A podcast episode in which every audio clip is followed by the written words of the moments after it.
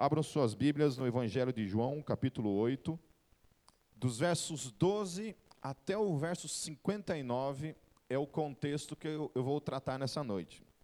Nós vamos ler somente alguns versículos dentro do, de todo esse contexto, por se tratar de, de muito, muito versículo. Mas o título dessa pregação é De Escravos a Filhos. Vamos fechar nossos olhos, vamos orar antes de tudo. Santo Deus, eu te louvo, Pai, por estarmos aqui nessa noite. E clamamos pela tua graça mais uma vez sobre o nosso entendimento, Senhor.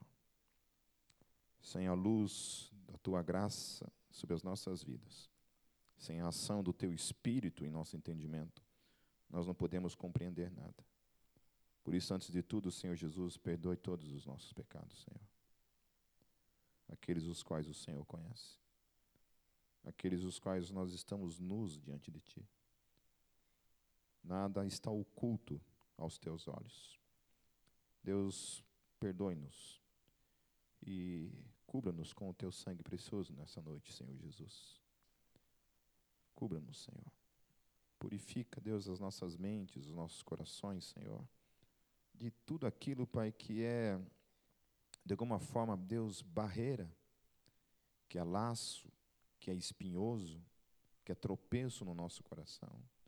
Aquilo que desvirtua, Deus, o entendimento da, da tua palavra, a aplicação da tua palavra, a vivência plena do teu evangelho em nossas vidas, Senhor. Que o Senhor nos dê essa graça nessa noite. Eu oro em nome de Jesus, Pai. Amém. Jesus novamente está no templo, ensinando o povo, e lá no versículo 12, Jesus ele começa dizendo assim: Eu sou a luz do mundo.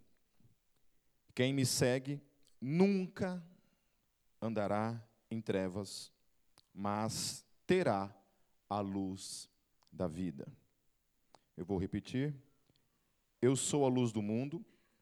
Quem me segue nunca andará em trevas, mas terá a luz da vida.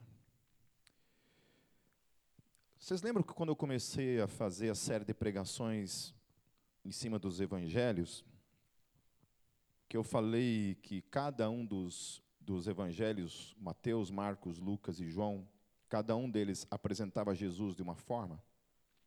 Lembram disso?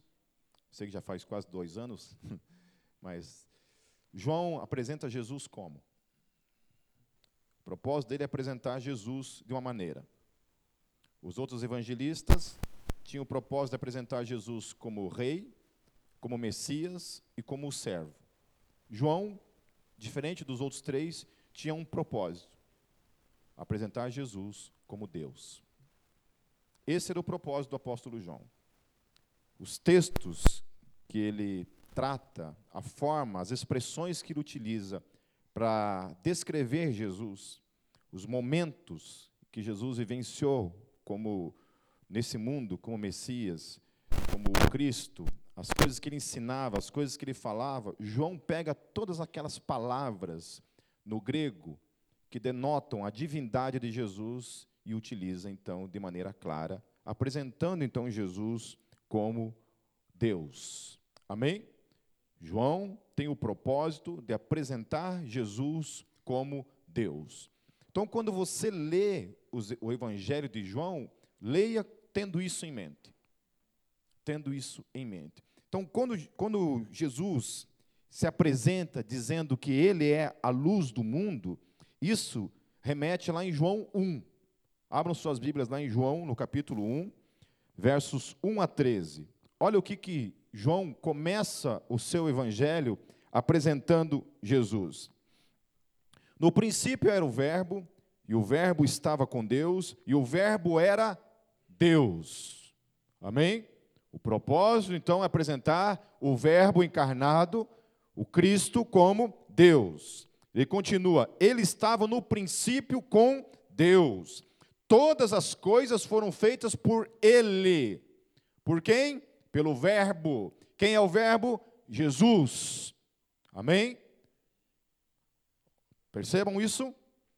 João está apresentando Jesus como Deus, como o Criador de todas as coisas. Jesus, aquele homem chamado Jesus, aquele homem que divide a história, aquele homem que muita gente opta por escolher somente aquilo que lhe convém na pessoa dele, separa, divide ele como se fosse um bolinho, né? Jesus é um cara legal, Jesus é um bom profeta, Jesus é o que mais? É um revolucionário, Jesus é um anarquista, Jesus é um comunista, Jesus é um monte de coisa. Mas ninguém desses conclui aquilo que João propõe, que ele é Deus. Que uma vez que ele é Deus, todas essas coisas são secundárias. Por isso que a igreja presta adoração a Jesus. A igreja não faz uma idolatria a um homem. A igreja adora o Deus Todo-Poderoso, que se tornou carne, mas hoje está assentado à destra de Deus Pai Todo-Poderoso. Esse a quem nós prestamos adoração é o Criador de todas as coisas, Jesus, o Cristo, o Deus que se fez carne, o Deus que habitou entre nós. Continuando, todas as coisas foram feitas por Ele, e sem Ele, nada do que foi feito se fez. Ou seja, não haveria a existência do universo sem a pessoa de Jesus Cristo. Todo o universo, com suas milhões, milhares, bilhões de galáxias, com toda a sua complexidade existencial, desde o microcosmo ao macrocosmo, todas as coisas que existem foram feitas por Ele. Aleluia. E a gente fica pensando isso. Isso é uma coisa que foge do nosso entendimento. Né? Eu, quando entro nessas coisas, eu paro. Eu só me rendo, só me prostro diante disso em louvor e adoração a esse Deus. Em louvor e adoração a esse Deus tão grandioso que criou tudo isso para a glória do seu nome. Eu vi uma vez um teólogo falando a respeito dessa questão da criação do universo. Muitas das coisas Deus criou para o, deleite humano, para o ser humano, mas tem coisas que Deus criou para ele. Porque tem galáxias por aí que a gente não tem acesso a ela. Deus criou para quem aquilo? Para ele ficar olhando. E olha que bonitinho. Só ele tem acesso. Só ele vê aquilo, mas ninguém. A gente não tem ideia, né? A ciência, de modo geral, defende que para existir vida, pelo menos o tipo de vida a qual nós concebemos, nós conhecemos, é necessário uma série de fatores, de leis, de soma de várias coisas para que isso aconteça. Então, quando olha para o universo de modo geral, não se encontra isso de uma maneira tão fácil. Portanto, se conclui que não existe em outra parte do universo vida, a não ser. Portanto, que a gente tá, tenta procurar de toda forma alguma comunicação, algo que venha de fora, que, que nos traga um sinal de que exista vida fora do planeta Terra. Mas até hoje nunca foi encontrado, devido a essa, essa questão de que, para existir vida, precisa haver a soma de vários fatores para que haja. E até agora não foi encontrado nada. Foi encontrado um planeta muito parecido com a Terra, inclusive. Né? Acho que a Terra 2 é chamada, não lembro como é o. Como... Oi? Kepler. É, Terra 2 é coisa DC Comics, eu estou misturando as coisas aqui. Vou fazer uma propaganda do, do gosto pessoal aqui. Essa semana tem Liga da Justiça, galera. Ô, glória. Jesus não volte só depois. Não me, não me vai inventar essa. Sexta-feira você pode voltar à vontade, mas antes não. E encontrar esse planeta que é muito semelhante à Terra, então pode ser que nesse planeta haja vida de alguma forma. Mas é impressionante isso, né? Também, também se tiver vida em outros planetas, não tenho nenhum problema com isso. Porque a gente tem que entender que a Bíblia fala a respeito da relação de Deus com o ser humano. A relação de Deus com os marcianos não foi revelado para nós. É, aí, continuando. E a luz resplandece, desculpa, voltando um versículo antes, então, todas as coisas foram feitas por ele, sem ele nada do que foi feito se fez. Nele estava a vida, e a vida era a luz do mundo. Amém? Então, quem tem aquele que é a luz do mundo é aquele que tem Jesus. E por que, que tem a vida? Porque Ele é o Criador de todas as coisas. Quando o apóstolo João, em sua primeira epístola, vai falar a respeito da, da realidade que eles experimentaram na vida deles, eles falam assim: Nós vemos a vida, a gente tocou na vida, a gente sentava e comia com a vida, a gente dormia com a vida. Porque para os apóstolos, a vida era uma pessoa. Para os apóstolos, a luz era uma pessoa. A luz que nós vemos é fruto do poder dele. Mas isso não é a luz verdadeira. Ela está aqui, mas ela se apaga. Mas ela não é a luz verdadeira. A luz e a vida são uma pessoa, chamada Jesus. E aí o texto continua dizendo que a luz resplandece nas trevas e as trevas não a compreenderam. Pulando uns versículos, ali estava a luz verdadeira que ilumina todo homem que vem ao mundo. Estava no mundo e o mundo foi feito por ele. Aleluia. Repita comigo. E o mundo foi feito por ele. Por quem? Por Jesus. E o mundo foi feito por Ele. Como é que a gente vai fugir dele? Quando os apóstolos são confrontados, porque o discurso de Jesus é pesado, e muitos abandonam Jesus naquele momento, naquele discurso pesado, Jesus olha para os seus discípulos e fala assim: se vocês quiserem ir, também vocês podem ir. Eu não vou diminuir o meu discurso. Eu não vou diminuir o evangelho. Eu não vou diminuir a, a missão a qual eu vim trazer nesse mundo.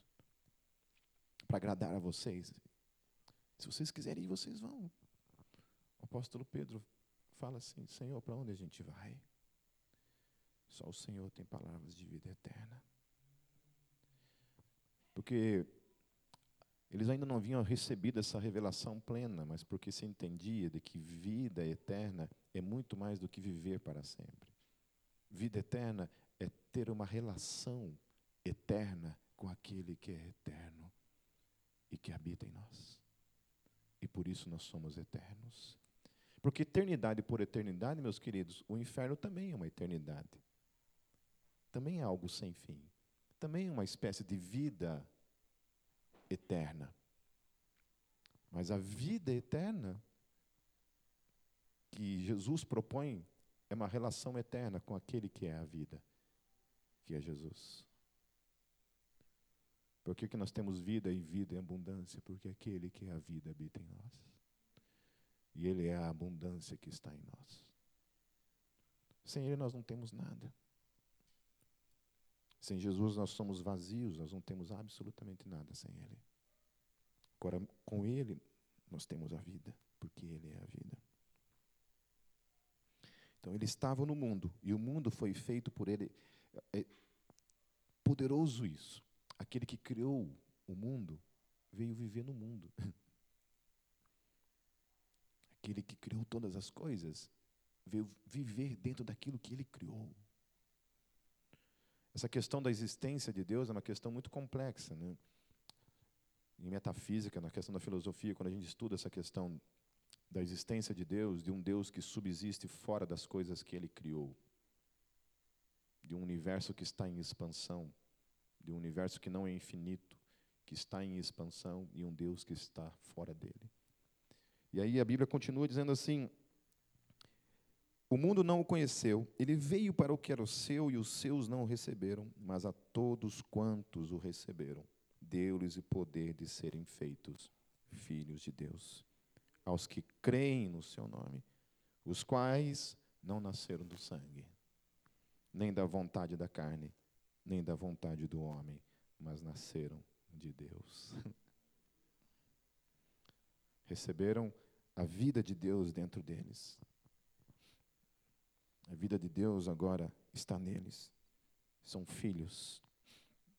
Jesus, o apóstolo João, nas palavras de Jesus, falando as palavras de Jesus, vai trabalhar muito essa questão de filiação nesse texto. No capítulo 8, nos versos 23, voltando, quando os, os fariseus estão confrontando a autoridade de Jesus, Jesus ele responde para eles assim: ó, vocês são daqui de baixo, eu sou lá de cima. Vocês são deste mundo, porém eu não sou deste mundo. Jesus, por mais que ele tenha se tornado carne, ele tinha consciência de que ele não pertencia àquele mundo, porque o mundo foi criado por ele. Jesus não tinha como fazer parte do mundo, porque o mundo foi criado por ele. De onde ele veio era outro lugar. Ele estava no mundo, ele veio para um propósito, mas ele não fazia parte do mundo. Ele não estava inserido no mundo do mesmo, do, do mesmo sentido em que eu e você estamos. Eu e você somos desse mundo. Nascemos nesse mundo. Por isso que para fazer parte de um outro mundo, nós precisamos ser transferidos. Vocês entenderam isso? Nós somos desse mundo. Nascemos nesse mundo. Somos desse mundo. Para pertencer ao mundo de Deus, nós precisamos ser transferidos. Por isso que a Bíblia fala que nós fomos transferidos do reino das trevas para o reino da luz. Quem é a luz? O reino é dele. Aleluia. Então, assim como Jesus está no mundo, mas não é do mundo, aqueles que estão em Cristo estão, permanecem no mundo, mas não são mais do mundo. Pertencem a um outro mundo. Eles foram transferidos, não estão mais. Agora eles pertencem ao reino da luz. Eles pertencem a Jesus. Eles pertencem ao Cristo, ao Deus vivo, que é eterno. Nós estávamos mortos porque nós não tínhamos Ele. Nós não tínhamos Ele, nós estávamos mortos. Nós não tínhamos a vida, que é uma pessoa. Nós respirávamos. Biologicamente falando, nós estávamos vivos. Mas não tínhamos aquele que é a vida, que é Jesus. Aí Jesus vem e fala assim: olha, no versículo 24: Eu lhes disse que vocês morrerão em seus pecados, se vocês não crerem que eu sou. Esse termo eu sou, teologicamente falando, quando Jesus fala, se vocês não crerem que eu sou, ele está reivindicando para ele um termo divino. Quando Moisés pergunta para Deus: Deus, qual é o teu nome? Porque todos os, os povos pagãos ao redor, os deuses deles tinham um nome. E o povo também quer saber o nome de Deus. Teos, como você se chama, Teos? El, como você se chama? Teos no grego e El na língua cananeia. Qual é o teu nome? Nós queremos saber o teu nome.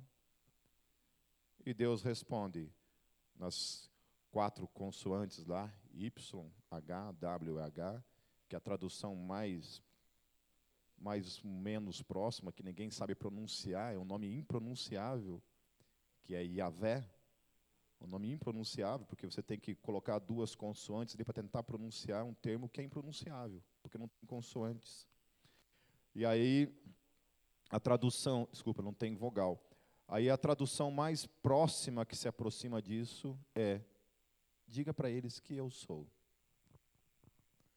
Aí, quando Israel tinha que falar o nome de Deus, qual é, é o nome do teu Deus? O nome dele é Eu Sou.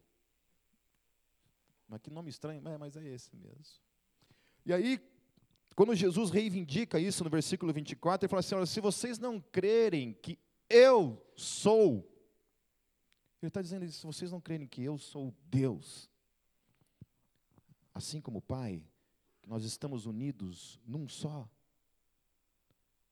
Se vocês não crerem nisso, de fato vocês morrerão em seus pecados. Só tem um jeito de vocês não morrerem ainda mais. Essas coisas loucas do Evangelho, né? Vocês estão mortos, mas vão morrer de novo. Vocês vão morrer nos seus pecados, e depois que morrer nos seus pecados, a Bíblia fala de uma segunda morte que é quando Deus trouxer juízo sobre a face da terra. Há duas ressurreições propostas na Bíblia e há duas mortes propostas na Bíblia. Uma é essa morte que a gente morre né, no dia a dia aí, tempo todo está acontecendo. E a segunda é a morte que Deus trará no seu, no seu juízo. A ressurreição aconteceu uma vez para aqueles que estão em Cristo. Todos aqueles que estão em Cristo ressuscitaram juntamente com Cristo e estão assentados nas regiões celestiais. Aleluia. E a Bíblia fala que quando Jesus voltar para julgar a terra, ele também ressuscitará todos os seus para a glória e aqueles que não têm Jesus como Senhor das suas vidas para a condenação eterna, ou seja, para essa segunda morte, que é uma segunda morte e é uma morte eterna. E morte não é no sentido de aniquilação, de deixar de existir, mas morte no sentido de que não tem Deus, não tem vida. Como vai ser, gente, essa existência eterna sem Deus? Eu não sei. Muita gente acha isso muito cruel da parte de Deus e aí propõe o que a gente chama de universalismo na teologia. Universalismo é uma proposta que crê que, que não vai existir inferno, que o inferno é uma coisa temporária, que Deus vai propor apenas um tempo para as pessoas no inferno e depois desse tempo, essas pessoas vão ser restituídas novamente e vão ser levadas ao céu. Obviamente que isso não tem base bíblica nenhuma, por mais que eles tentam propor isso. Já fui verificar os textos deles lá, é uma furada. Tem um livro, Apagando o Inferno. Francis Chan escreveu esse livro refutando toda essa ideia do universalismo. E é muito tremendo, porque o Francis Chan fala assim, queridos, eu queria que o universalismo fosse verdadeiro. Eu sou o primeiro que não gosto dessa ideia de uma eternidade no inferno. Sou o primeiro, até porque caso eu vá para lá, né? eu sou o mais interessado nisso, né? Caso, né? Caso aconteça, eu tenho uma segunda chance, mas ele vai falar, mas infelizmente eu, vamos à Bíblia e biblicamente falando não tem como, não tem base para isso. Então, o versículo 30 fala assim: tendo dito essas coisas, muitos creram nele. Amém? Então, não aparece Jesus fazendo nenhum tipo de apelo, Jesus simplesmente fala, ele anuncia, ele fala verdades que estão ali, ele foi enviado pelo, para o, pelo Pai para ensinar coisas, ele vai e ensina, e no processo de ensinar essas coisas, muitas pessoas não creem e muitas pessoas creem, e ponto final. Isso não é culpa de ninguém. Queridos, eu vou advertir vocês, Tome cuidado com as coisas que vocês compartilham nas suas timelines. Cuidado, de verdade. Principalmente vídeo detonando a igreja. Sabe, vídeo detonando a igreja? Um boçalzão faz um vídeo detonando a igreja. Tome cuidado com esses vídeos, porque esses dias eu vi outro vídeo, vi gente compartilhando esse vídeo, eu me cocei inteiro para não xingar. Era uma irmã pregando numa igreja, e ela falando assim, que a culpa das pessoas não crerem pode estar no mau testemunho da igreja. Hoje de manhã eu assisti um outro vídeo de um outro teólogo também falando isso. Tudo é culpa da igreja. Se você dá mau testemunho e a pessoa não crê, a culpa é tua.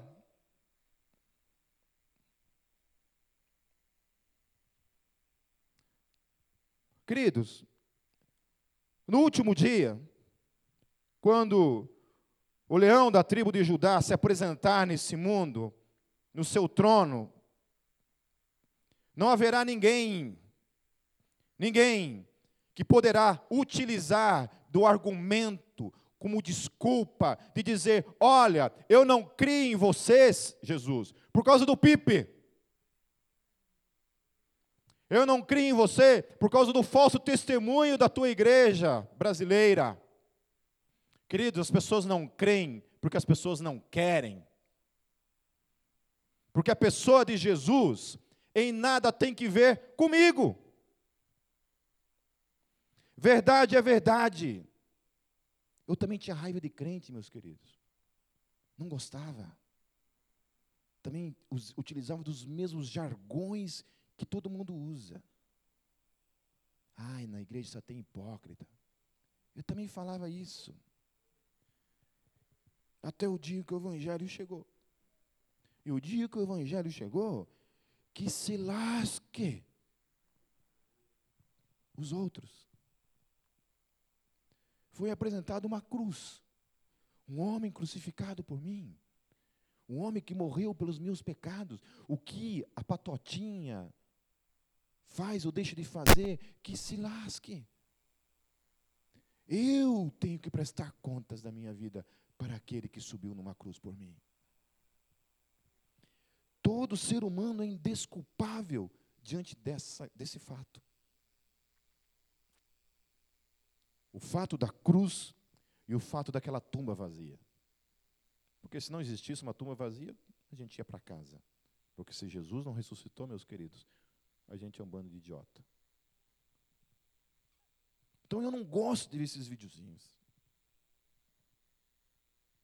Que fala que a culpa dos meus amigos que eu preguei o evangelho ainda estarem vivendo no pecado é minha. O caramba! Porque mesmo vivendo uma vida de santificação, procurando viver uma vida de testemunho para com eles, como eu vivia, ainda assim, eles não queriam crer. Não queriam. Não tinham do que me acusar, não tinham do que falar da minha pessoa. Mas ainda assim, não criam. Não criam porque não queriam crer. Ponto final. Amém? Eu não estou dizendo que não tem gente que não queima o filme do Evangelho, claro que queima. Queima o filme. Mas ainda assim, meus queridos, isso é uma coisa, a pessoa de Jesus é outra coisa. E cada um de nós tem que prestar contas para Deus em resposta a isso. Não teremos desculpas. Então, sabe, quando você vai. Por favor, não compartilhe videozinho falando mal da igreja. Sério. Isso não coopera em nada. Isso não ajuda em nada. Você querer cooperar com alguma coisa, em termos de apresentar um problema teológico, talvez. Mas falar mal da igreja, olha, não tem sentido isso. Amém? Continuando, ele fala assim no versículo 31: Se vocês permanecerem firmes na minha palavra, verdadeiramente serão meus discípulos. Aleluia. Então, quem é verdadeiramente um discípulo? Aquele que permanece na palavra. Amém? Aquele que permanece no ensino nele. Quem não permanece no ensino dele, não é verdadeiramente um discípulo. No versículo 32, ele fala assim: Conhecerão a verdade, e a verdade os libertará. O que é a verdade que liberta? A verdade que liberta é os ensinos de Jesus. É os ensinos de Jesus, meus queridos, que vêm e mostram pela pessoa do Espírito Santo. Jesus vem, ensina coisas para mim para você. O Espírito Santo vem me dar a graça de compreender e testificar em mim mesmo dos meus erros. Então a verdade ela liberta, mas que verdade é essa? É a verdade do ensino. Amém? Ela vem e te fala assim: Pipe, não vai por ali. Se você for por ali, você vai se estrepar.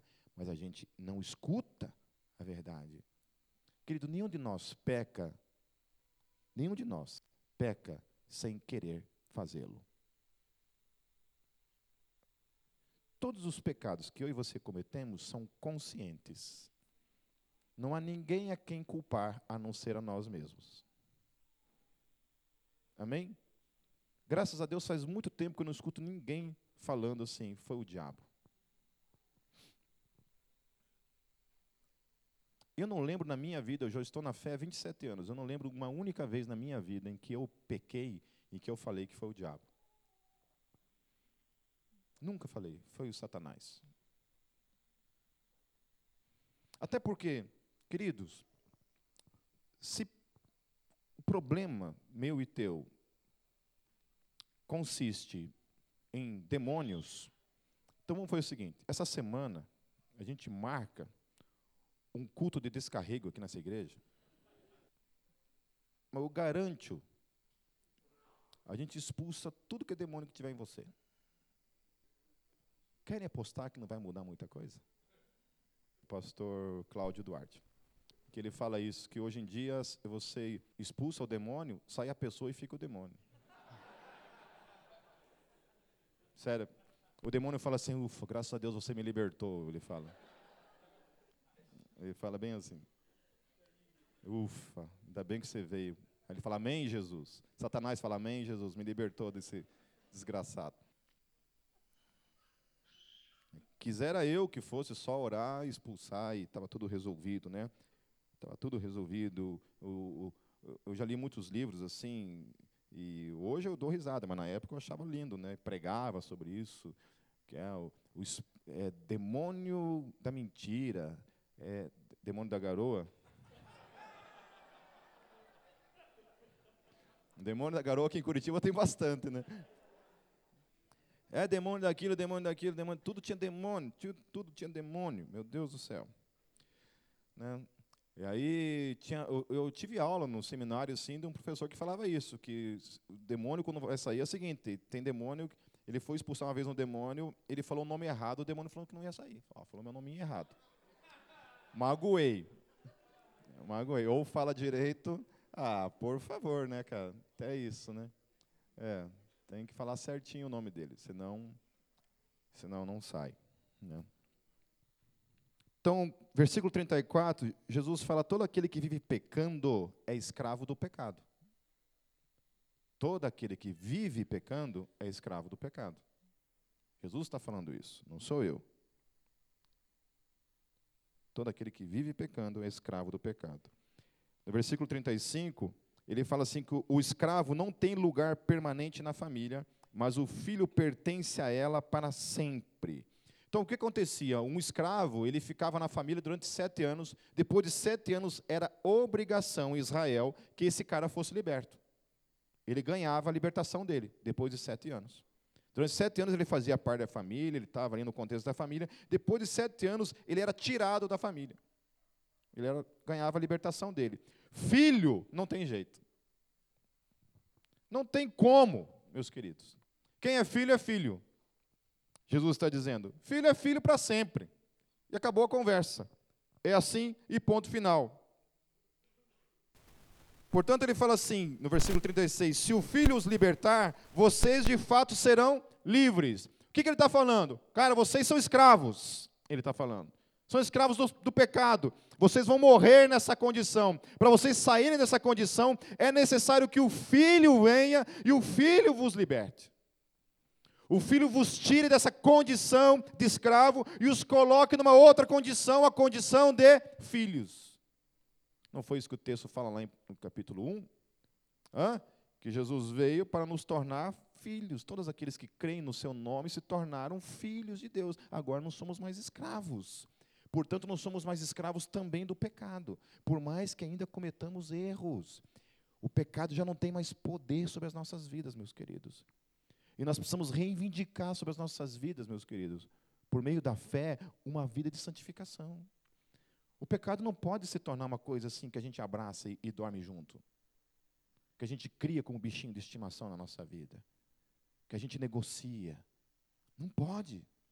A igreja precisa viver uma vida de santificação que condiga com essa realidade de que agora nós não somos mais escravos. Antes era assim, a gente ia para a galera. Agora não.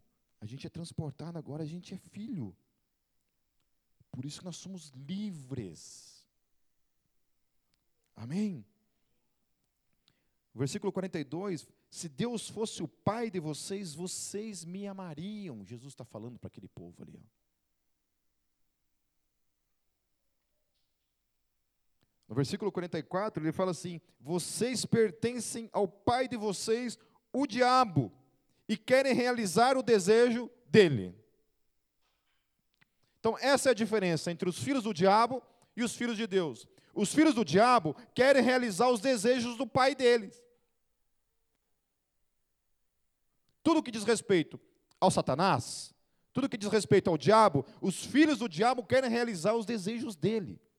Agora, os filhos de Deus, os filhos da luz, aqueles que foram transportados para o reino da luz, agora vivem diferente, querem realizar o desejo de Deus nas suas vidas todas as implicações do que é ser nascido de novo, do que é pertencer ao reino da luz.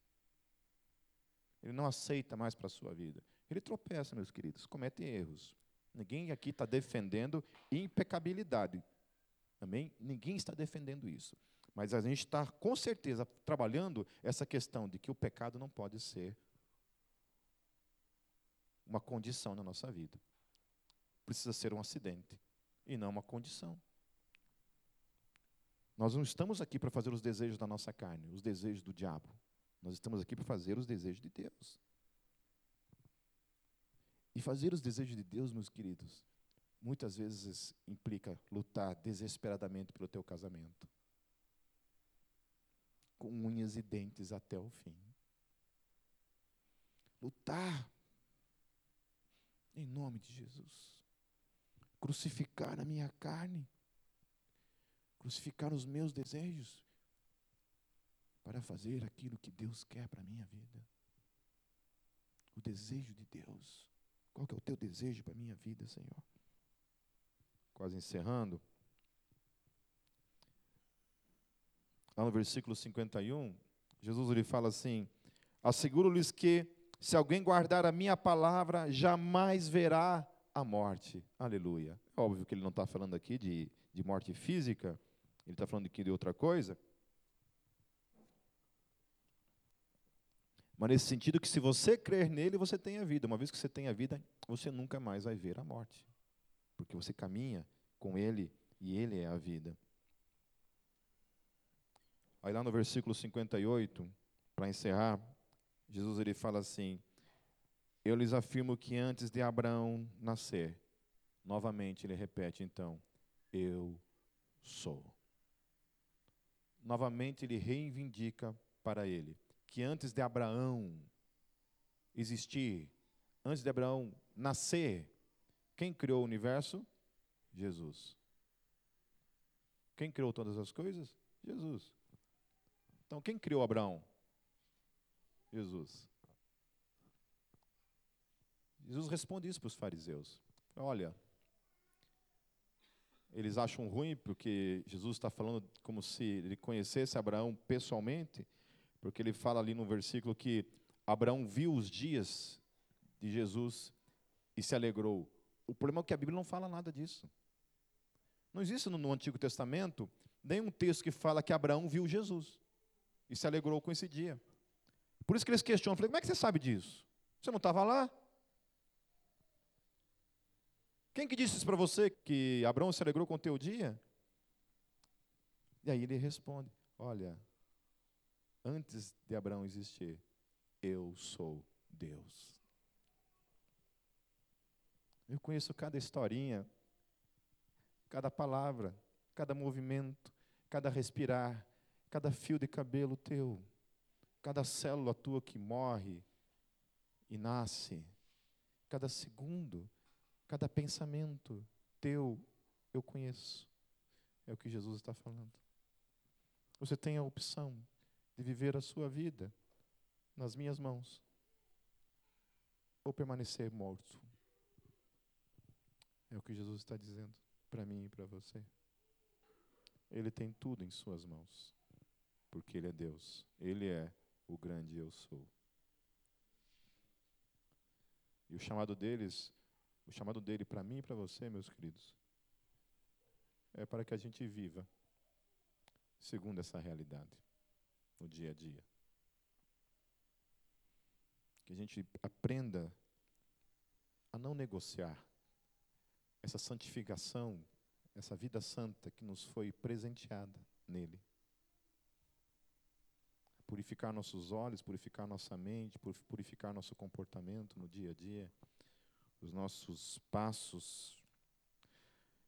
Tem um filme chamado A Prova de Fogo, ele fala lá sobre alguns passos para salvar o casamento, né? E um dos passos que eu acho interessante lá é aquele negócio de tirar o lixo para fora. Por que, que a gente não propõe isso essa semana para todos nós como igreja? Cada um de nós sabe o lixo que que nós temos em nossas vidas. Sabe aquela lixeira que ninguém tem acesso, só Deus sabe. Deus e o Satanás. Sabe? Vamos limpar essa lixeira em nome de Jesus? Amém? Vamos parar de negociar isso em nome de Jesus e ser uma igreja que vive uma vida de santidade na presença de nosso Deus. Amém? Feche seus olhos, meus queridos. Senhor Jesus, o que a gente aprende nessa noite que nós não somos mais escravos, Senhor. Éramos, com certeza éramos. Éramos escravos dos nossos desejos, éramos filhos do diabo de alguma forma, vivíamos fazendo a vontade dele, fazendo a vontade de nós mesmos. Mas, Senhor Jesus, o Senhor veio sobre nós. E o Senhor nos transportou, Senhor, do teu desse mundo de trevas, o Senhor nos transportou para o reino da luz. O Senhor nos transformou, Senhor Jesus, de escravos a filhos. O Senhor nos trouxe uma nova identidade, Senhor, de filiação. Nós não somos mais filhos das trevas, Senhor. Hoje somos filhos da luz. E o Senhor nos deu a graça, Senhor Jesus, de termos essa oportunidade de vivermos uma vida que glorifique o Teu nome. Por isso, Deus, eu clamo por essa igreja nessa noite.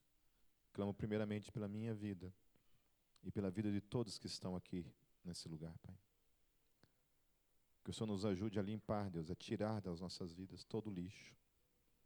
Que o Teu Espírito traga sobre nós, Deus, uma vida de santificação, Deus, inegociável. Uma vida, Senhor Jesus, em que a gente glorifica o Teu nome, Senhor. Para que a Tua luz resplandeça verdadeiramente por meio de todos nós, Senhor. Deus, nós queremos ser luz nesse mundo, Senhor. Queremos refletir a tua glória, Deus, o teu caráter, o teu comportamento em nós, Pai. Quem tu és em nós, um Deus santo, verdadeiro, vivo.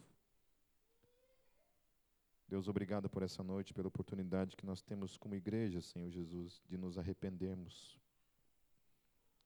Pela oportunidade que nós temos de, de confessar que temos em nossas vidas o grande eu sou o Deus Todo-Poderoso, aquele que é a luz do mundo, aquele que dissipa em nós todas as trevas, aquele que é a vida e a vida em abundância. Em teu nome, Jesus, eu oro e eu te agradeço. Amém.